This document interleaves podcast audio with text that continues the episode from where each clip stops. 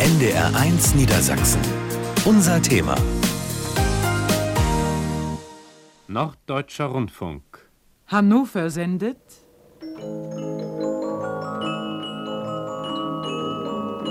Funkbilder aus Niedersachsen.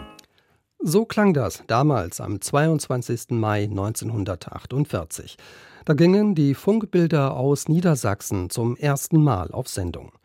Und noch immer sind die Funkbilder das älteste Radiomagazin in Deutschland. Jeden Werktag von 16 bis 18 Uhr hier bei NDR1 Niedersachsen. Und in dieser Stunde am alten Sendeplatz wollen wir zurückschauen auf die wichtigsten Ereignisse der letzten 75 Jahre und auf das, was wir berichtet haben aus Deutschland und aus Niedersachsen. Ich bin Virginio Palmas, herzlich willkommen.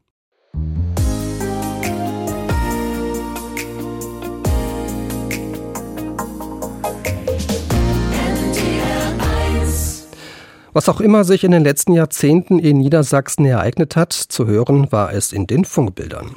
Unsere Korrespondenten und Reporter waren unterwegs, um über das Geschehen im Lande zu berichten, darunter schöne Dinge, aber auch Unglücke und Katastrophen, wie etwa die Sturmflut von 1962.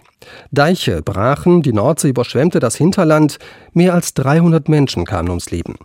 Vor allem Hamburg, aber auch Teile der niedersächsischen Küste waren betroffen. In den Funkbildern lief dazu eine Reportage von Gisel Herschar, der aus dem Flugzeug heraus berichtete. Wir wollten natürlich, liebe Hörer, uns auch aus der Luft überzeugen, wie es heute in Niedersachsen aussieht, in unserem Lande, von dem man ganz sagen kann, Land unter Wasser. Und so fliegen wir jetzt in einer schweren Nordatlas westwärts durch Niedersachsen und man muss das eine sagen, Katastrophengebiet nicht nur hier draußen an der Küste, sondern schon der ganze Weg von Wunsdorf bis Stade jetzt glänzte Wasser unter uns auf an diesem hellen Tag. Wasser, das schäumte, Wasser, das gurgelte, Wasser, das weite Teile von Wiesen und Feldern überschwemmt hat und aus dem einsam heraus Baumgruppen oder kleine Gehöfte ragen. Die Maschine wird hin und her geworfen von den Böen und wir können eigentlich jetzt nur ermessen, wie sich draußen die Seeleute fühlen müssen, die wir jetzt unter uns hier auf der grauen, grünen See sehen. Soweit NDR-Reporter Gisel Schar während der Sturmflut im Februar 62. Naturkatastrophen wie diese, aber auch politische Umbrüche haben das Geschehen in Deutschland Anfang der 60er Jahre geprägt. Nicht zuletzt die Ereignisse in der DDR wurden auch hier in Niedersachsen aufmerksam verfolgt. Und am 15. Juni 1961 war aus dem Radio die Stimme von Staats- und Parteichef Walter Ulbricht zu vernehmen, der bei einer Pressekonferenz auf eine Journalistenfrage zu einem möglichen Mauerbau antwortete. Ich verstehe Ihre Frage so, dass es Menschen in Westdeutschland gibt, die wünschen, dass wir die Bauarbeiter der Hauptstadt der DDR mobilisieren, um eine Mauer aufzurichten. Ja? Äh, mir ist nicht bekannt, dass solche Absicht besteht dass sich die Bauarbeiter in der Hauptstadt hauptsächlich mit Wohnungsbau beschäftigen und ihre Arbeitskraft voll eingesetzt wird. Niemand hat die Absicht, eine Mauer zu errichten. Zwei Monate später begannen Streitkräfte der DDR, die Grenze abzuriegeln. In den Funkbildern lief dazu eine Reportage von Walter Hahn, der am Potsdamer Platz in Berlin das Geschehen verfolgte. 5.15 Uhr Potsdamer Platz. Und das Bild, das sich uns hier bietet, tja, die Volksarmee ist damit beschäftigt, den Platz hermetisch abzuriegeln. Gerade ist ein LKW aufgefahren in der Ebertstraße und vom LKW werden jetzt Betonpfähle abgeladen. Und in wenigen Augenblicken wird man diese Pfähle an der Grenze entlang in schon vorbereitete Löcher einsetzen und dann beginnt man mit dem Ziehen von Stacheldraht. In der Ebertstraße selbst ist das Pflaster aufgerissen worden.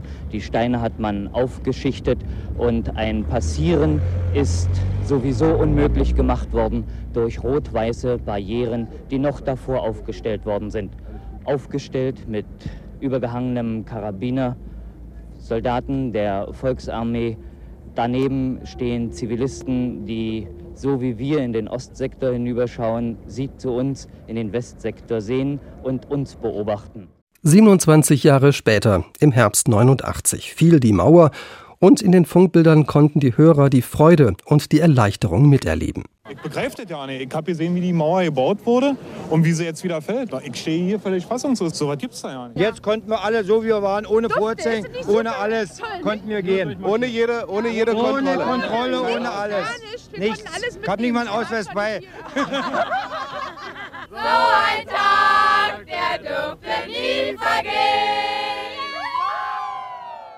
Diese Freude sicher ein Höhepunkt in den Funkbildern in den letzten Jahrzehnten. Nicht nur politisch gab es bewegende Momente. Im Jahr 1963 berichteten unsere Reporter unter anderem aus Längede. Dort kam es zu einem schweren Grubenunglück. Für 29 Bergleute kam jede Hilfe zu spät. Doch elf Kumpel konnten nach langen Tagen voller Hoffen und Bangen aus der Tiefe gerettet werden. Der NDR half mit Scheinwerfern, Mikrofonen und Gegensprechanlagen. Die dramatischen Momente bei den Rettungsarbeiten waren auch Thema in einer Sondersendung. Hier sind die Funkbilder aus Niedersachsen mit Berichten und Reportagen aus Längede. Meine Damen und Herren, wir freuen uns von Herzen, dass wir Ihnen heute Morgen gute, sehr gute Nachrichten übermitteln können. Seit heute Morgen um 6.07 Uhr, als der erste Durchbruch in die Höhle der elf Eingeschlossenen von Längede erfolgte, war hier alles von einer fieberhaften Spannung ergriffen, wie sie in den Tagen vorher noch nie beobachtet werden konnte. Das Gefühl der Hoffnung und der Freude über eine kurz bevorstehende Rettung überwog vielleicht, und der sonnige Morgen war dazu angetan, solche Hoffnung zu erwecken. Noch nie in den zurückliegenden Tagen haben sich hier so viele Objektive von Fotoapparaten, Film- und Fernsehkameras auf den Übertragungswagen gerichtet, an dem sich Bergwerksdirektor Stein fast ununterbrochen aufhielt, um stets über den augenblicklichen Stand der Ereignisse informiert zu sein. Was ist, Herr Wolter? Es fehlt etwas mehr. An derselben Stelle? Ja. Liegt die Stelle in Nähe des Geräusches? Liegt die Stelle in Nähe des Geräusches? Ja. Ausgezeichnet. Wie ist die Wetterführung? Wie ist der Staub? Staub normal, Wetterführung auch normal. Hören Sie das Zischen austretender Luft? Zischen, zudrehen! Sieben zu!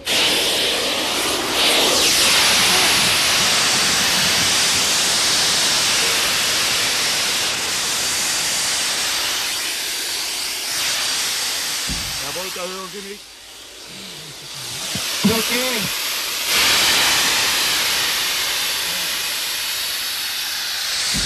Herr Schmidt, alles Ich klar? kann doch nicht sehen wegen dem Müll. Herr Schmidt, alles klar? Alles klar. Herr Wolter, bitte melden. Herr Wolter, bitte melden. Herr Wolter, bitte melden. Herr Wolter, bitte melden. Na hier. Was ist los? Bitte? Was ist los? Ich kann noch nicht viel sprechen, wenn ich... Staub, Moment. Alles in Ordnung, ausgezeichnet gelaufen, Ruhe bewahren. Ja. Jetzt ist es bald soweit. Augenblick warten. Das Wunder von Längede im Oktober 63.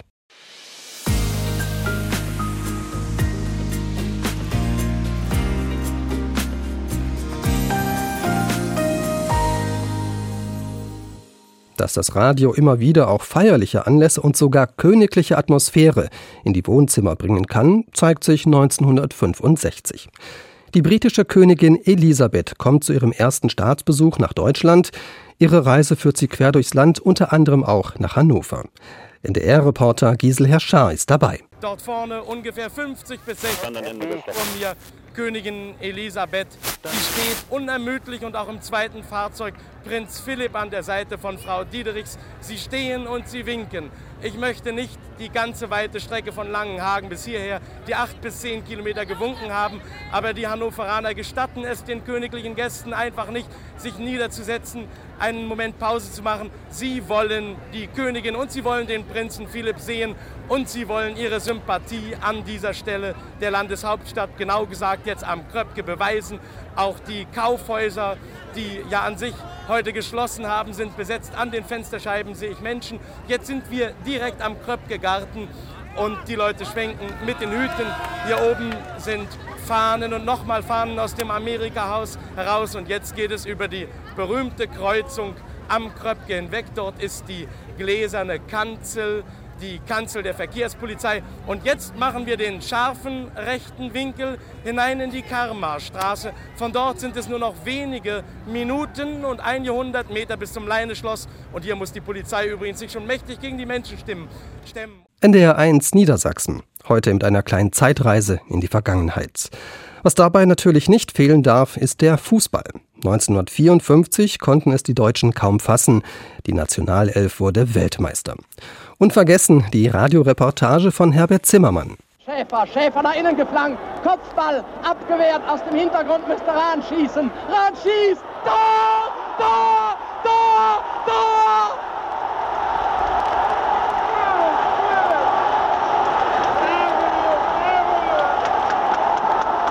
Für Deutschland!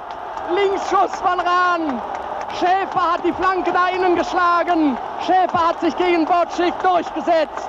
3 zu 2 für Deutschland, fünf Minuten vor dem Spielende.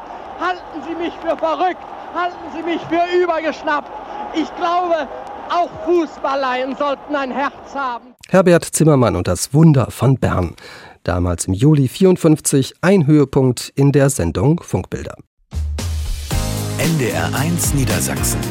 Unser Thema. NDR 1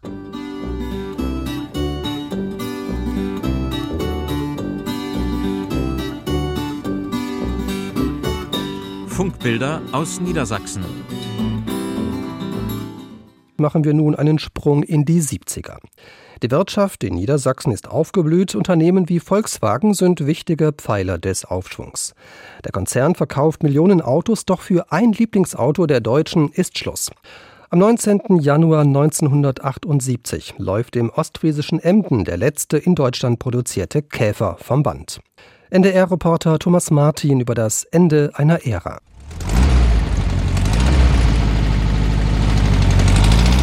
Dieser Klang beherrschte vor noch gar nicht so langer Zeit die Straßen der Bundesrepublik.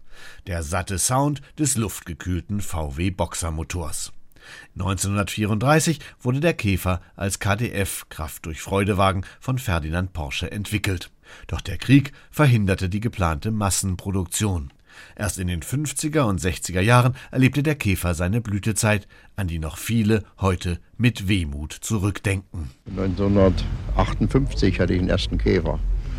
3600 Mark ja, zum Camping gefahren. Nicht? Vorn rein, äh, hinten in dem Gepäckraum äh, schlief das Kind. Mein erstes Auto war natürlich auch ein Käfer, eine sogenannte Halbautomatik.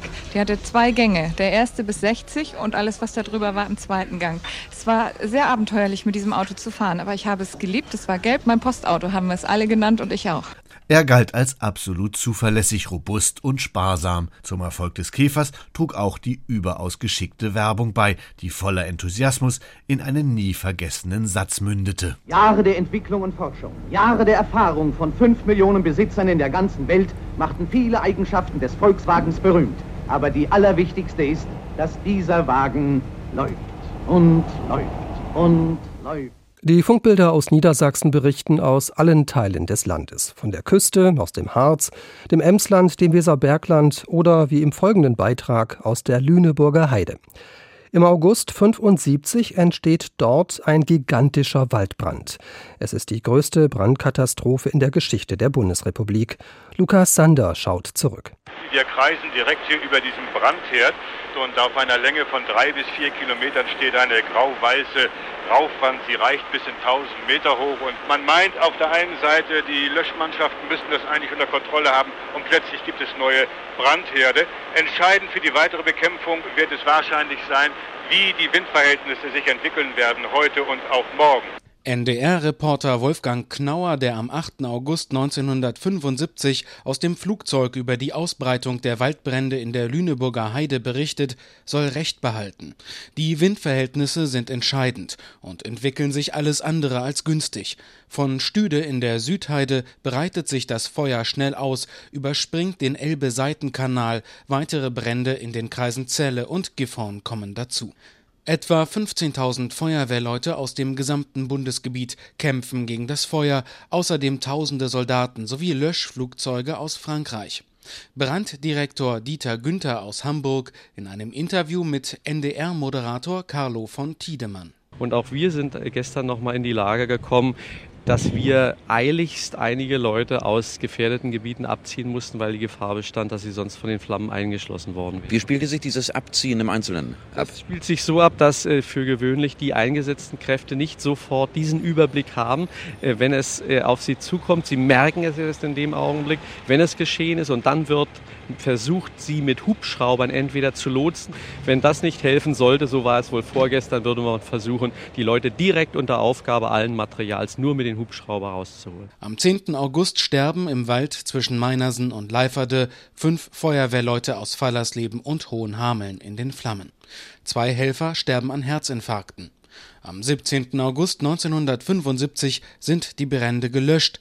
Acht Tage danach Trauerfeier in der Landesfeuerwehrschule in Celle mit Ministerpräsident Kubel. Die Feuersbrunst in den Wald- und Heidegebieten Niedersachsens war eine Großkatastrophe bisher nicht gekannten Ausmaßes. Dass dieser Großbrand mit einem ebenso einmaligen Einsatz von Menschen und Gerät doch noch ohne weitere Verluste für Leib und Leben niedergerungen werden konnte, das sollte hervorgehoben werden. Die Bilanz des Schreckensfeuers: Sieben Menschen sind tot, mehr als 7400 Hektar Wald vernichtet. Der materielle Schaden übersteigt 18 Millionen Euro. In anderen Fällen gab es Massen an Schnee, wie etwa im Winter 78-79. Teile Norddeutschlands versanken geradezu im Schnee. Die Einwohner des Dorfes Surhusen in Ostfriesland waren drei Tage lang von der Außenwelt abgeschnitten. NDR1-Reporterin Stefanie Zimmermann hat mit Bewohnern des Dorfes über ihre Erlebnisse gesprochen. Der Eingang der schiefen Kirche von Surhusen ist nicht mehr zu erkennen. Mannshoch türmt sich der Schnee vor der Eisentür. Von den Nachbarhäusern ragen nur Obergeschosse und Dächer als dunkle Tupfer aus der weißen Schneewüste. Es ist still. Kein Auto fährt, die Straßen sind nicht geräumt. Wer heute vor die Tür will, erlebt eine böse Überraschung, wie die hochschwangere Anneliese Rauder-Wieg. Wie ich dann hinten die Tür aufgemacht habe, dann habe ich auf einmal gesehen, dass auf einmal der hohe Schnee bei uns im Flur gelegen hat. Dann habe ich gedacht, nun nützt das nichts mehr, du musst doch sicher zu Hause bleiben, du kannst nicht mehr ins Krankenhaus reingehen. Die junge Frau hat schon am Morgen starke Wehen, zwei Wochen zu früh. Kein Arzt im Ort, das Krankenhaus in Emden, nah, aber unerreichbar. Eine Nachbarin weiß Rat für Anneliese Rauderwieg. Und die hat dann gesagt, ja, dann muss Oma Müller helfen. Sie war eine gute Nachbarin von uns und hat auch ihre beiden Enkelkinder und noch etliche mitgeholfen, dass die Kinder an der Welt kamen. Ja, und dann ist mein Mann nach Oma Müller gegangen und dann hat Oma Müller dann gesagt, ohne einen Arzt mache ich das nicht. Der nächste Arzt wohnt in Osterhusen. Es stürmt und schneit weiter. Straßen erkennt man nicht mehr, als sich Arnold Hillers und Hermann Mainz von der Freiwilligen Feuerwehr auf den Weg machen, um dem Arzt auf den Feldern entgegenzukommen. Wir konnten ihn nicht sehen. Wir konnten ja keine zwei Meter weiter gucken. Und Schneetreiber, ja, ne? Ja, und dann haben wir den Arzt unterwegs, haben wir ein paar Mal geschrien. Und dann war der Arzt da und dann äh, sind wir nach Susen gegangen. Zwei Kilometer Fußweg legen Hermann Mainz, sein Kompagnon und der Arzt zurück. Dann stehen sie vor dem Haus der Familie Rauder-Wieg. Und wie der denn gekommen ist, dann ging die ganze Sache los. Und es war circa 9 Uhr, dann war der kleine Lars da. Um 9 Uhr ist auch der Rest des Ortes schon lange auf den Beinen. Die Feuerwehrsirene dröhnt, um die Helfer zum Schneeschippen zusammenzurufen. 100 Männer schaufeln Hauseingänge frei. Ihre Frauen sorgen im Feuerwehrhaus für die Verpflegung. Doch die wird knapp. Der einzige Bäcker im Ort hat kaum noch Zutaten. Eine Kollegin von Arnold Hillers bei der Deutschen Bahn hat die rettende Idee. Die Bäckereien, die hatten ja keine Hefe, die konnten ja nicht mehr backen. Und dann hat die Fahrdienstleiterin im Bahnhof Loppersum die hat dann das organisiert, dass Hefe vom Ring rübergekommen ist. Und zwar nicht über Oldenburg-Emden, sondern über Sande-Wilhelmshaven da oben. Und äh, wir haben das dann hier verteilt. Wir, das sind die Männer von der Freiwilligen Feuerwehr. Die kaufen auch für alte Menschen ein, nicht mit dem Auto, sondern mit dem Zug. Denn für die Versorgung halten im Bahnhof von Surhusen auf einmal wieder Züge. Jürgen Gross erinnert sich. Wenn jemand mitfahren wollte, weil über die Straße ging ja nichts mehr, also die Bahn war die einzigste Verbindung, dann haben die irgendwie in Emmen angerufen und haben gesagt, hier, also der Zug kommt vorbei, wir müssen entweder nach Norden oder nach Emmen hin und äh, der Zug muss dann unbedingt halten in Sohusen oder Loppersum und dann sind die Passagiere dann äh, eingestiegen. Drei Tage war Sohusen von der Außenwelt abgeschnitten. Dann waren die Straßen wieder frei. Die Erinnerung aber bleibt. Wer das in Surhusen erlebt hat, sagt, so einen Zusammenhalt gab es nie wieder.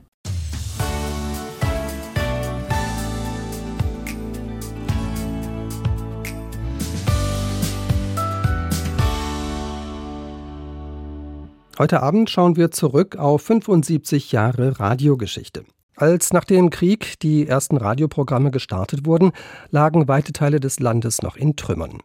In den Funkbildern, dem inzwischen ältesten Radiomagazin der Republik, haben wir auch den wirtschaftlichen Aufschwung begleitet und über Meilensteine berichtet, wie etwa die Hannover Messe, die schon früh den Grundstein gelegt hat für die internationale Bedeutung des Messeplatzes Hannover. Später folgte die CeBIT und lockte ebenfalls Millionen Besucher aus aller Welt nach Niedersachsen. Ein weiterer Höhepunkt, die Expo 2000. Am 1. Juni gibt Expo-Generalkommissarin Birgit Breul den Startschuss. Wir eröffnen die erste Weltausstellung in Deutschland. Wir haben es tatsächlich geschafft. Wir schauen uns um und was wir sehen, sind keine Träume mehr, sondern richtige, reale Wirklichkeit. Schön, spannend, vielfältig, voller Leben. Die Expo stand unter dem Motto Mensch, Natur und Technik, eine neue Welt entsteht. Bis Ende Oktober wurden etwa 18 Millionen Besucher gezählt. NDR1-Reporter Hans Stallmach berichtete in den Funkbildern über den letzten Tag der Expo 2000. Heute Morgen rauscht er noch einmal aus sieben Metern Höhe hernieder, der große Wasserfall an der Fassade des norwegischen Pavillons. Viele Besucher sind heute nicht da. Die junge Hostess Solveig denkt ein wenig wehmütig an den Expo-Beginn zurück. Wir kamen hier am Mitte Mai. So, seit dann bin ich hier in Hannover. Also war eine sehr schöne Zeit sehr viel gelernt und sehr viel äh, gemacht, was ich vorher nie getan habe und sehr viel gesehen, aber fünf Monate ist schon genug. Ein kalter Wind pfeift an diesem Morgen um die Pavillons. Statt sich in die Schlangen einzureihen, suchen einige Besucher erst einmal ein Café auf. Auch die italienische Bar am Ende des Europa-Boulevards hat heute zum letzten Mal die Espressomaschinen angeschmissen. Der junge Kellner Raimondo kehrt übermorgen in seine Heimat zurück nach Rom. Und zwar mit einem lachenden und mit einem weinenden Auge. Also sehr bedauere er das nicht, dass er nun zurückgeht, denn hier sei es jetzt einfach zu kalt. Aber heute Abend, da stehe erst einmal ein großes Abendessen auf dem Programm. Und danach, nun, mal sehen. Einige Pavillons haben stolz angeschlagen, wie viele Besucher sie hatten. 2,3 Millionen Portugal, 2,8 Millionen die Niederlande. In Finnland waren es zweieinhalb Millionen und am Eingang wird jeder Gast noch einmal mit Handschlag auf Finnisch begrüßt. Tervetuloa. Tervetuloa, hyvää päivää. Hei, tervetuloa. Tervetuloa. Heute Morgen gab es eine Überraschung. Ein Ehepaar brachte den Pavillon-Mitarbeiterinnen ein Geschenk mit, einen riesigen bunten Blumenstrauß. Wir haben einfach gedacht, letzter Tag, Dankeschön sagen für schöne Stunden. Wir kommen aus Hannover. Wir haben unsere gesamten Urlaube hier verbracht. Es war, ja, wir sind Stammgast. Man weiß gar nicht mehr, was man machen soll abends. In den nächsten Tagen fahren auch die Finnen heim. Was sie zu Hause erwartet, das wissen viele noch gar nicht. Nur, was heute Abend los sein wird, das wissen sie genau. Noch feiern, auf jeden Fall. Die Expo war Geschichte. Was wir Menschen lange in Erinnerung behalten, sind große Ereignisse oder ein großes Unglück. Niedersachsen wurde in den letzten 70 Jahren leider nicht verschont. Am 3. Juni 98 jagte eine Eilmeldung nach der anderen über den Nachrichtenticker. In Eschede ist ein ICE entgleist. Es gibt viele Tote und Verletzte. Am Abend in der Sendung Funkbilder aus Niedersachsen schildert Fahrgast Wolf Rüdiger Schliebener seine Erlebnisse. Der war ja der zweite, in dem ich saß. Ja, der ist dann wohl auch ähm, von der Schiene völlig äh, richtig aufgeschlitzt worden von unten, ja. Aber ich habe halt Glück gehabt und in meiner unmittelbaren Umgebung die Leute auch. Wir sind alle nicht verletzt worden. Wie geht's, groß. Haben Sie was gesehen? Ja, ich habe hier gesehen, schlimm, schlimm. Die lagen, nee, die lagen teilweise im Waggon, eingeklemmt, teilweise draußen, verstümmelt. Und die Helfer, die dann da kamen, die sind dann rumgerannt, die sind dann immer zu denen gerannt, wo geschrien wurde, während die, die keinen Mucks mehr gesagt haben, da ist man erstmal vorbei. Das Zugunglück war auch ein tiefer Schock für die Einwohner der Gemeinde Eschede. Anwohnerin Ingrid Wandrei war in Hörweite, als das Unglück geschah. Also das war ungefähr so wie ein Erdbeben. Ne? Fürchterlich laut und das Haus hat irgendwie so ein bisschen gewackelt. Man hat jedenfalls so das Gefühl gehabt. Ja, und dann hat sich das angehört, als ob einer vom LKW irgendwie so Steine runterlässt. Ne? Furchtbar laut war das. Ja, und dann eine riesige Staubwolke eben. Ne? Ich habe dann gleich aus dem Fenster geguckt und dann habe ich die Staubwolke gesehen und dann bin ich rausgelaufen, habe geguckt und dann habe ich das da hinten gesehen. Ne? Rund 1000 Helfer sind am 3. Juni an der Unfallstelle in Eschede. Ihrem Einsatz ist es zu verdanken, dass viele Verletzte schnell versorgt werden und am Leben bleiben. Aber für 101 Menschen kam jede Hilfe zu spät. Einen Tag nach dem Unglück äußerte sich der damalige Ministerpräsident Gerhard Schröder. Ich denke, was man an Bildern hat sehen können bisher, ist so grauenhaft, dass einem wirklich die Worte dafür fehlen. Ich bin ganz sicher, dass alle Deutschen mit ihrem Herzen bei den Verletzten sind zurzeit, aber auch bei den Angehörigen der Toten, die wir da zu beklagen haben. Ich habe Ähnliches nie gesehen. Soweit Gerhard Schröder nach dem ICE-Unglück von Eschede.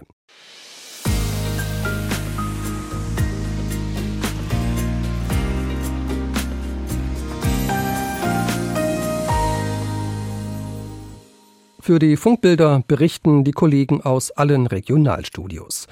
Für das NDR-Studio Osnabrück war der 22. September 2006 eine besondere Herausforderung.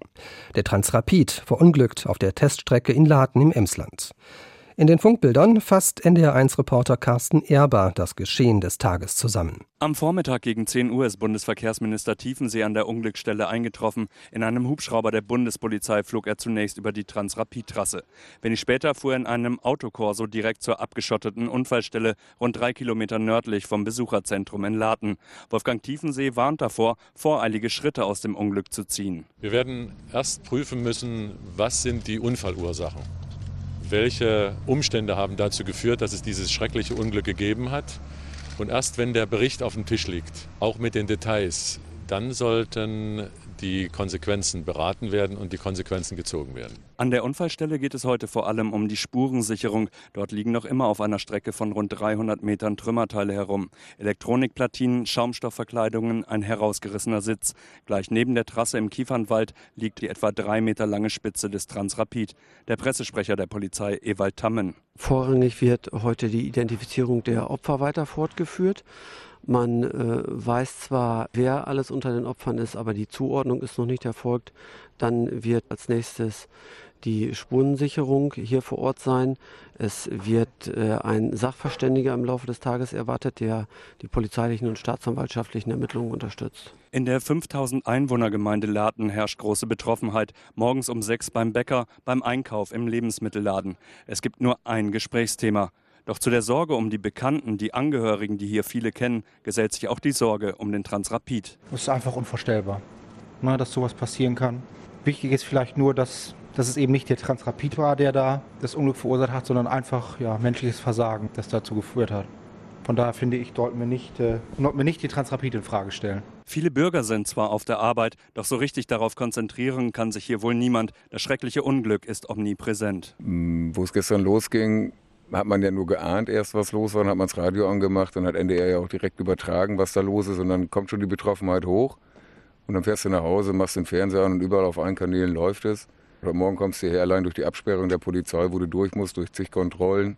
Also man ist schwer betroffen von der ganzen Sache. Man kennt die Leute, man weiß es ja bis jetzt noch nicht. Man hat im Bekanntenkreis telefoniert, aber es brachte einfach nichts. Also bis, von daher, man ist nicht bei der Sache, muss man ehrlich sagen. 23 Menschen aus der Region sind gestern im Transrapid ums Leben gekommen. Zehn überlebten verletzt. Sie sind inzwischen außer Lebensgefahr. Vom westlichen Niedersachsen schauen wir nun in den östlichen Teil Dort trug sich 2009 eine sportliche Sensation zu.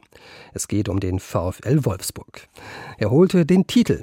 NDR-Sportreporter Alexander Bleik. Und jetzt ist Schluss. Der VfL Wolfsburg ist deutscher Fußballmeister 2009. Was sie geschaffen haben, ein kleines Fußballwunder. Deutscher Meister, nur der VfL. Und der Vater des Erfolges war Felix Magath. Ihr könnt sicher sein, es war keine Station bisher so schön, so wunderbar wie die zwei Jahre hier in Wolfsburg. Übrigens, die Frauen des VfL Wolfsburg setzten Jahre später noch einen drauf und gewannen sogar das Triple. Martina Müller hat sich die Kugel zurechtgelegt. Der Ball ist freigegeben. Sie schießt und sie trifft das 1 zu 0 für den VfL Wolfsburg. Die Schiedsrichterin nimmt die Pfeife in den Mund. Der VfL gewinnt dieses Champions League Finale sensationell. Für den großen Konkurrenten Hannover 96 gab es viele Jahre zuvor den letzten Triumph Pokalsieg und das als Zweitligist. Mit kurzen Tempelschritten schießt und der Ball ist im Tor! Der Ball ist im Tor! Deutscher Pokalsieger 1992 ist Hannover 96. Schöne Momente für den niedersächsischen Fußball. Die Sendung Funkbilder aus Niedersachsen startete in den Jahren nach dem Zweiten Weltkrieg. Was damals geschah, sollte im Jahr 2015 noch einmal Gegenstand eines Prozesses werden, der weltweit für Aufsehen sorgte. In Lüneburg wurde der ehemalige SS-Mann Oskar Gröning zu vier Jahren Haft verurteilt. NDR1-Reporterin Jutta Niggemann hat den Prozess beobachtet. Nach dem Urteilsspruch bleibt Oskar Gröning regungslos sitzen. Mit versteinertem Gesicht hört er der fast eineinhalb Stunden dauernden Begründung von Richter Franz Kompisch zu. Männer wie der Angeklagte, der an der Rampe in Auschwitz-Birkenau das Gepäck der deportierten ungarischen Juden bewacht hat, sie seien mit dafür verantwortlich, dass die Vernichtungsmaschinerie funktionieren konnte. Jeder, der daran mitgewirkt hat, habe sich der Beihilfe zum Mord schuldig gemacht. Dieses Urteil könne Justizgeschichte schreiben, meint Cornelius Nestler, einer der Vertreter der Nebenkläger. Das Entscheidende an dem Urteil ist seine zentrale Aussage. Auschwitz insgesamt war eine Mordmaschinerie. Ob am Ende vier Jahre richtig sind oder fünf oder drei Jahre, das weiß niemand. Aber die Feststellung, dass Auschwitz eine Mordmaschinerie war und dass jeder, der daran mitgewirkt hat, sich seiner Verantwortung zu stellen hat, das ist das Entscheidende an diesem Verfahren. Verteidiger Hans Holtermann hatte einen Freispruch für seinen Mandanten gefordert. Er überlegt nun, ob er Revision einlegen wird. Es entspricht ja im Wesentlichen dem Antrag der Staatsanwaltschaft nach der rechtlichen Bewertung, dass diese auch anders ausfallen konnte, als wir sie vorgenommen haben. Das war uns natürlich klar. Mehr als 60 Überlebende und Angehörige von den Auschwitz Ermordeten hatten sich diesem Verfahren als Nebenkläger angeschlossen. Für sie ist das heute verkündete Strafmaß nebensächlich, sagt Anwalt Thomas Walter.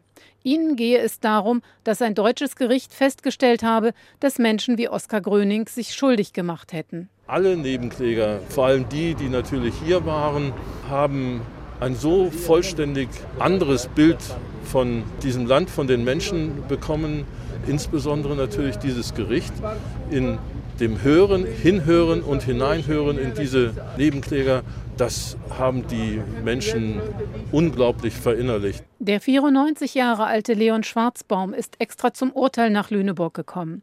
Er war selbst zwei Jahre in Auschwitz, hat den Prozess genau verfolgt. Nach dem Urteilsspruch zeigt er sich zufrieden. Ich finde keine Rache, ich finde das aber gerecht dass er verurteilt wurde. Ein solches Urteil komme viele Jahre zu spät, sagt Thomas Walter. Aber es arbeite die jahrzehntelangen Versäumnisse der deutschen Justiz auf. Das ist durch dieses Urteil sehr klar geworden. Es fehlte nur an ganz wenigen Dingen, also an einer Staatsanwaltschaft, die ein solches Verfahren einfach anpackt und ohne auf vermeintliche Probleme des Rechts zu verweisen, einfach das Recht angewandt hat. Und das ist geschehen. Das ist wunderbar. Norddeutscher Rundfunk. Hannover sendet.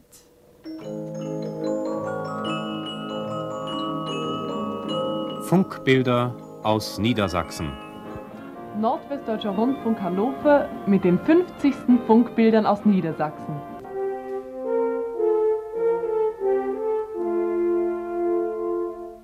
Sie hören Funkbilder aus Niedersachsen, ein Programm des Funkhauses Hannover.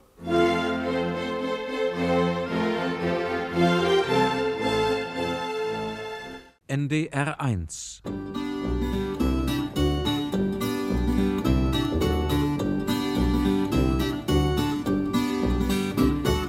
Funkbilder aus Niedersachsen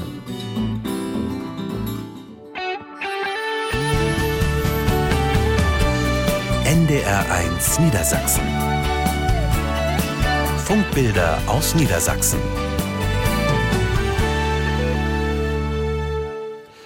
Das war der Rückblick auf 75 Jahre Radiogeschichte mit Virginio Palmas und morgen gibt es eine neue Ausgabe der Funkbilder ab 16 Uhr hier bei NDR1 Niedersachsen. Ich wünsche Ihnen einen schönen Abend.